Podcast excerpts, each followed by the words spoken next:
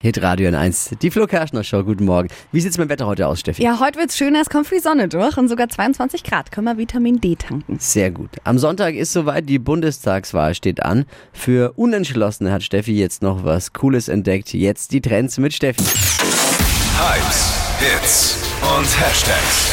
Flo Kerschner Show Trend Update. Ja, dieses Wahlthema ist, finde ich, nicht so leicht. Also falls ihr auch zu den Unentschlossenen gehört, da kann ich euch diese App nur empfehlen. Die unterstützt euch da nochmal. Und zwar, es geht um die Fact the Face App. Also die hilft euch besonders für dieses Direktmandat aus eurer Region. Also mit der App, da kann man einfach die Wahlplakate einscannen, die an der Straße stehen. Und dann werden einem Hintergrundinformationen über die Kandidaten angezeigt.